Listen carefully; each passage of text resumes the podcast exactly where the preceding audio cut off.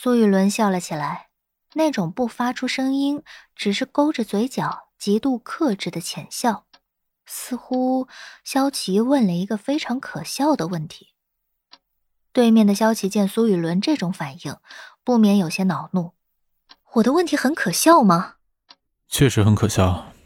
我很好奇你问这个问题的原因，是因为我上次的那番话，或者是……”你想给自己找一个解释，公司为什么要签回你？还是你在担心公司所需求的附加价值会对你造成损害？这个男人很善于去挖掘对方的软肋，并将聊天的重点转换到对方的自省上去。这种极具攻击性的聊天方式，常常让另一方觉得难受。我想知道你的目的。萧琪并不打算上套，他还是直直的奔着核心。苏雨伦停了下来，开始认真的观察着眼前的女人。与前几次见面的感触不同，这个女人似乎又成长了。我的目的，是你的目的。按理说，只是一个普通艺人的签约，并不需要你每次都亲自来见我。而且在见面的过程中，我也能明显的感觉到，我个人的能力作用，在你眼里根本不重要。重要的是我签不签约在公司这件事而已。若只是如此的话，我不确定我能够在这次签约中能得到什么价值上的体现。我也不想这么不明不白的就用着你给的公司资源。不，我不会告诉你我的目的是什么。”苏雨伦断然的说道。对面的萧琪露出了不解的表情。苏雨伦接着说道：“你的问题不是这个答案能够解决的。”你能体现出什么价值，也不是我说了算，这个得问你自己。我的目的也好，公司对你的定位也好，只是促成你回到公司这件事情。至于你自己的发展，今后在公司里所发挥的价值，这不是我或者公司能够决定的。难道公司对你的定位是花瓶，你就甘愿当个花瓶吗？你的未来不在我的手上。在你自己的手上，苏雨伦清楚的表达着这个意思，而且这个男人又一次看穿了萧琪内心深处的犹豫，他在害怕，本因为越来越差的事业而被公司解约，这次回来之后，自己又能不能达到标准呢？他没信心。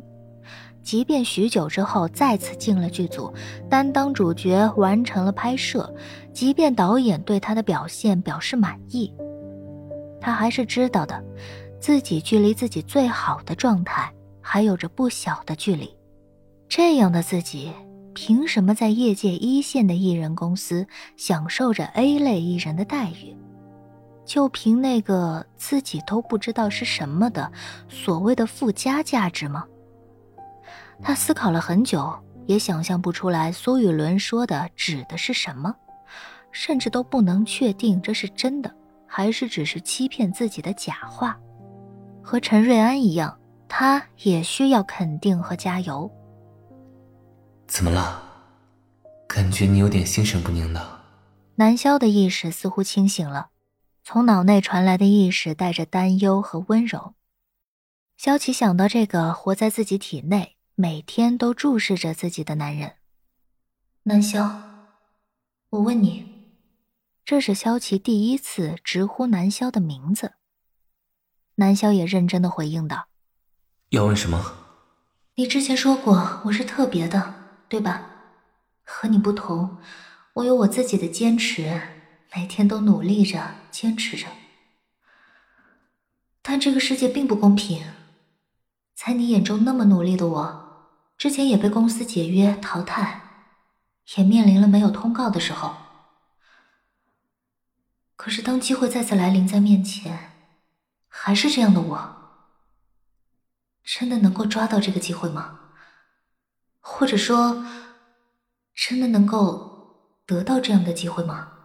南萧感知着萧琪的情绪，此时的萧琪和回忆中的萧琪似乎重叠在了一起。